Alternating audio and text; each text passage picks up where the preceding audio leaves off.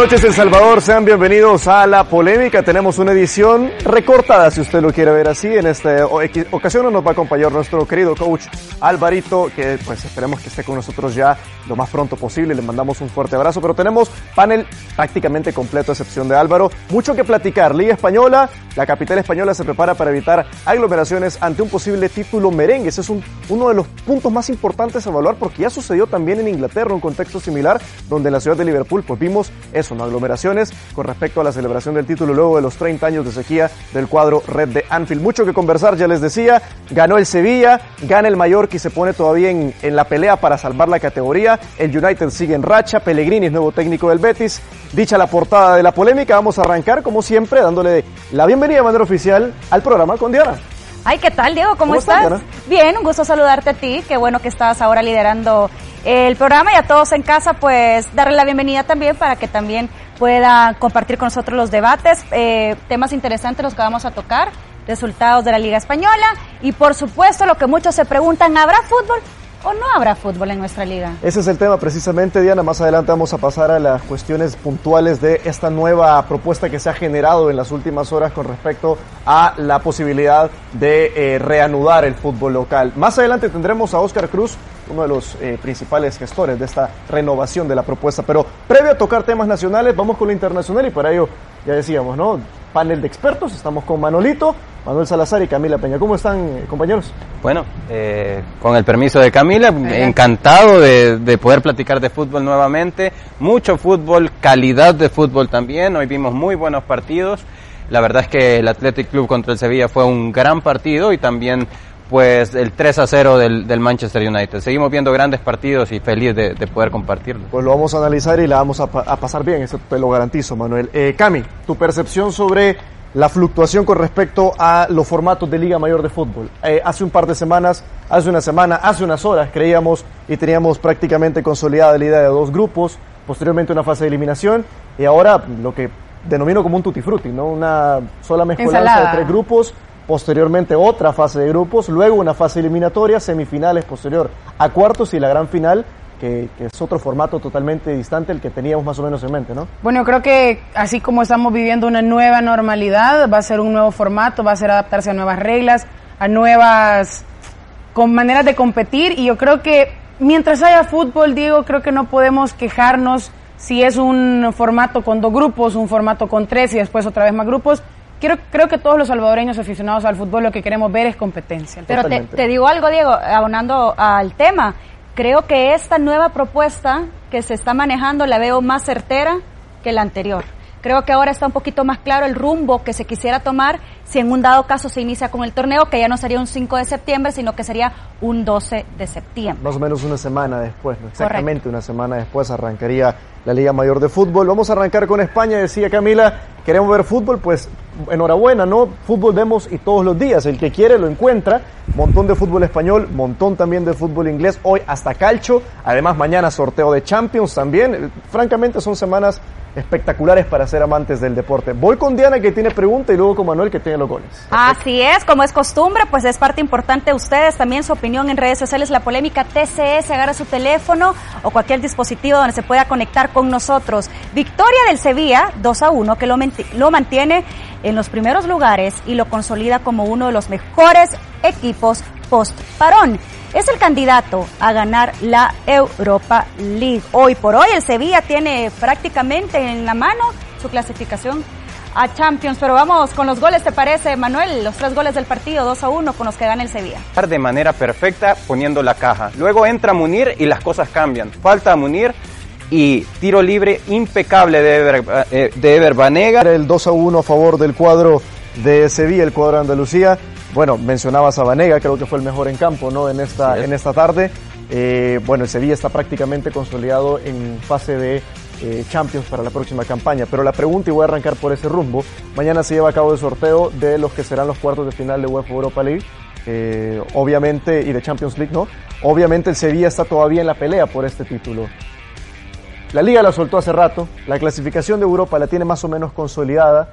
Es la Europa League, siendo uno de los pilares fundamentales de las gestiones de Monchi, un objetivo, que pueda ser asequible para este equipo, viéndolo como juega. No, para mí este equipo un, es un equipo que toda la temporada lo ha hecho muy bien eh, que incluso el objetivo o, las circunstancias, las formas bajo las cuales Monchi eh, realiza las contrataciones, le permiten aspirar a eh, Liga de Campeones. El volumen de fútbol, lo, que está jugando, los la clase de jugadores que tiene le permite ser uno de los mejores cuatro equipos de esta liga. Para mí es está, está donde debe estar. Tres victorias, dos empates y esta, o no, contando ahora también como victoria para los últimos seis partidos del Sevilla ahora contra un equipo muy duro como el Athletic Club de Bilbao en un duelo directo además por una posible clasificación a Europa. El Athletic de ganar se pudo haber acercado a esos primeros seis puestos que, pelean por llegar a, no tiene margen de error. Ahora el, el, Athletic queda muy, muy condicionado. ¿Le ves capacidad en lo que resta de calendario, Diana, para pensar en este equipo en Europa el próximo año? Fíjate que la tiene bien difícil tomando en cuenta quiénes tiene arriba peleando con ellos. Eh, tiene el Valencia, tiene la Real Sociedad, que, que, que también están con un buen ritmo posparón y, creo que en este caso muy puntual el Athletic Club dejó escapar hasta un posible empate porque tuvo un primer tiempo en el que eh, eh, domina el partido en ciertos trayectos eh, y desaprovecha muchísimas, muchísimas oportunidades. No sé qué está pasando con un Athletic Club que inició bien, pero ahorita como que ya se está yendo para abajo. El Athletic cierra jornadas de liga contra el Levante, contra el Leganés y contra Granada. A ver, Levante, pues eh, equipo que ha quedado media tabla, el Leganés muy mal en la campaña y el Granada no se juega nada. Claro. Eso te puede condicionar. Se, te puede ayudar, o sea, tenés un calendario que lo podríamos encasillar como accesible. No son rivales tan complicados, los rivales complicados pues escuchemos, lo tuvo ahorita el Sevilla, anteriormente al Real Madrid, previamente al Valencia, después hace un par de semanas jugó también con el Barcelona, o sea, sus rivales complicados ya los enfrentó.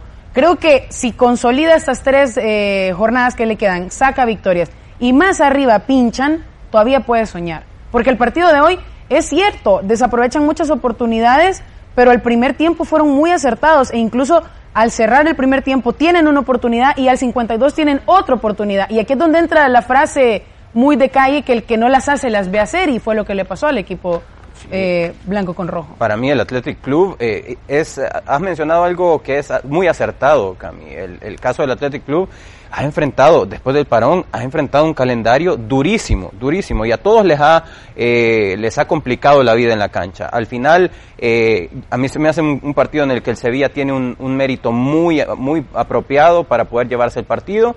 Si bien es cierto, es un partido de mucho vértigo, de muchas llegadas a ambas porterías. Eh, el Sevilla mereció ganarlo y al final se lleva el partido porque eh, también tienen en la banca a revulsivos como el caso de Munir. Cuando entra Munir, esto cambia. Entra Munir y Luke de Jong y el partido tiene otras, otras sensaciones en ofensiva para el cuadro de Julen Lopetegui. Eh, bueno, conocemos y es conocido ya públicamente que Ever Banega no continúa con la institución de Andalucía la próxima campaña. Tiene un contrato en, en Qatar donde pues obviamente va al retiro y a ganar una buena plata. Sí. ¿Qué tanto quedó corto Ever Banega con su carrera? ¿Qué tanto pudo ser otro tipo de futbolista en proyección personal Ever Banega? Porque viendo el partido de ahora, te soy honesto, a mí me queda una sensación agridulce de, bueno, este tipo no lo vamos a ver más. Este tipo, este tipo de futbolista, este futbolista, no más en la Liga Española. Mira, es, es, un, es un muy buen jugador, es, es evidente y no estamos diciendo nada nuevo.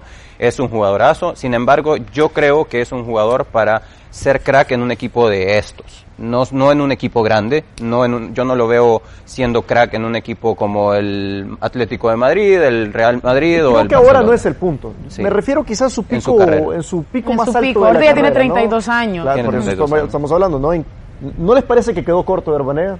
¿Pueden o no pueden compartir la opinión conmigo? Sí, a mí me parece eso. Pudo haber formado parte de una plantilla eh, superior, sin embargo, formar parte de la plantilla, no tal, tal vez ser un crack que iba a, ponerse sobre sus hombros un equipo eh, fuertísimo, ¿no? O una franquicia fuertísima. Sí pudo haber formado parte de, de, una plantilla, pero como lo ha hecho, por ejemplo, eh, que mm, James Rodríguez, que ha sido, es un sudamericano que ha tenido buenos momentos, sin embargo, tampoco ha sido quien jala del carro en estos equipos. Te lo pregunto a ti, Diana, de cara a la próxima competencia europea y haciendo de cuenta y caso que el Sevilla tiene su boleto amarrado para pelear por Champions, porque ese es el objetivo real. Eh, ¿Es en realidad mejor equipo que el Villarreal, que se ha quedado un pasito atrás? Uy, qué pregunta.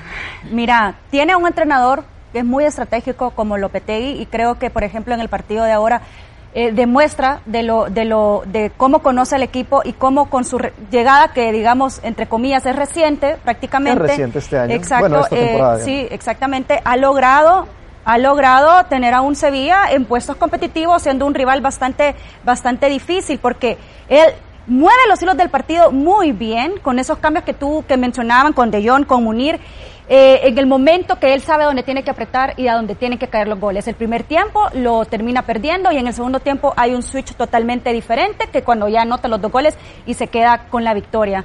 Eh, yo le tengo mucha ilusión y mucha eh, confianza al Sevilla a diferencia de otras temporadas. Quiero tocar otro par de temas con respecto a la tabla. El Athletic Club, por ejemplo, y viendo que, bueno, el calendario ha sido injusto, si lo quieren ustedes analizar de esa manera, post parón con el Athletic, que si bien es cierto, en general y en líneas eh, generales, valga la redundancia, no ha tenido una buena temporada en la Liga Española, le costó mucho el arranque, post parón ni se diga, ha sufrido, es un equipo que ha sufrido, que tuvo que reinventar un delantero como Raúl García, que pierde a Duris una de sus piezas principales. Eh, Garitano ha hecho un gran trabajo con este equipo, pero lamentablemente creo que no, no, ha terminado de consolidar el proyecto. No tiene las piezas suficientes, esa percepción me da. Dicho esto, ¿es realmente este equipo con lo que muestra en volumen de fútbol el último de la zona media de la tabla de, la Liga Española? Porque queda abajo de Getafe, por ejemplo, abajo incluso de un Valencia, del que tan mal hemos hablado. ¿Está donde merece estar el Athletic Club? ¿Les tienen la percepción de que ese equipo pues, tenga un margen de crecimiento para la próxima campaña? ¿O habrá que reinventarse? No, para, para mí es relevante totalmente como comenzaste a formular la pregunta. Es relevante que su calendario no le ha favorecido en el reinicio. Ahora bien, tiene tres partidos en los cuales puede sumar nueve puntos y con eso puede llegar a 57 puntos y puede llegar a una posición, eh, a, un, a, un, sexto lugar, por así decirlo, ¿no? Y puede remontar sobre un Getafe, puede remontar sobre un Real Sociedad y sobre un Valencia. Es un muy buen equipo. Mencionabas a un jugador con el que no contó ahora, que es Raúl García. Eh, Iñaki eh, Williams tiene que jugar todo el partido como, como, como nueve, tiene muy buenos jugadores. Y creo, contestando ya directamente a tu pregunta, creo que el equipo va a terminar más arriba y, y, no va a terminar en esta posición nueve en la que está, puede ir terminando un séptimo. Hablando específicamente del calendario, ¿no? Porque Hablando tiene de manera asequible, ya decíamos Levante, le queda Leganés y le queda Granada, Granada, el equipo que está, está, debajo en tabla a ellos. Pero el Atlético de Club de Bilbao a mí sí me ha generado muchas dudas en, su funcionamiento, ¿no? ¿Qué les parece? ¿Cuál es el estilo de este equipo? Y vamos, no quiero la típica respuesta de que el Vasco es peleonero y mete pierna fuerte. ¿A qué les parece que juegue este equipo de, de, Garitano? Fíjate que es un equipo que, bueno, hoy fue un buen ejemplo, es un equipo que eh, pocas veces es propositivo, también dependiendo con el rival que se encuentre, pero trata de aprovechar las oportunidades y un claro ejemplo fue, fue lo de hoy. O sea, las pocas oportunidades que genera tiende a ser muy acertado. Y es cierto que perdieron una ficha importante como Aritz Aduris, que era aquel al que tenía el olfato goleador, al que le tirabas la pelota y él veía cómo se perfilaba. Pero es un equipo eh, que, que no te va a tener las riendas del juego, que las puedes soltar un poco, que se te va a encerrar un poco también dependiendo quién seas. Pero al final, cuando menos te lo esperas, te va a pegar, porque así fue en el partido probablemente cuando iba ganando no era quien merecía, porque era, era el, el, Sevilla el que iba proponiendo. Pero se te pega la sorpresa, es un equipo de, de momento, de chispa. Es un 4-2-3-1 eh, muy punzante para, la, para, la, para el contragolpe más que todo. No juega el contragolpe, pero lo utiliza como opción. No es su primera, su, a ver, su idea no es, es jugar al contragolpe, no es jugar al defenderse, pero tiene un arma letal en el contragolpe. ¿Por qué? Porque tiene jugadores rapidísimos. A ver, ni hablar de la velocidad de Iñaki Williams, ¿no? El jugador más rápido de, de, de, la liga, incluso con pelota.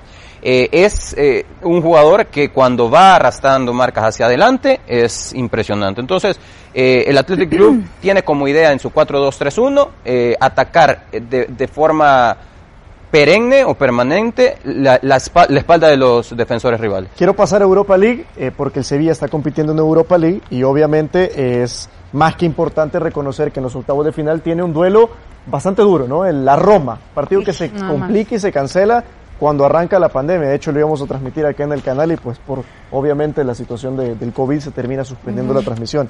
Eh, la Roma quizá no es un equipo hoy por hoy que sea de los top 3 en Italia en cuanto a volumen. Creo que ya tenemos muy definido eh, la Lazio, la Juve y el Atalanta, probablemente el Inter si lo quieren agregar.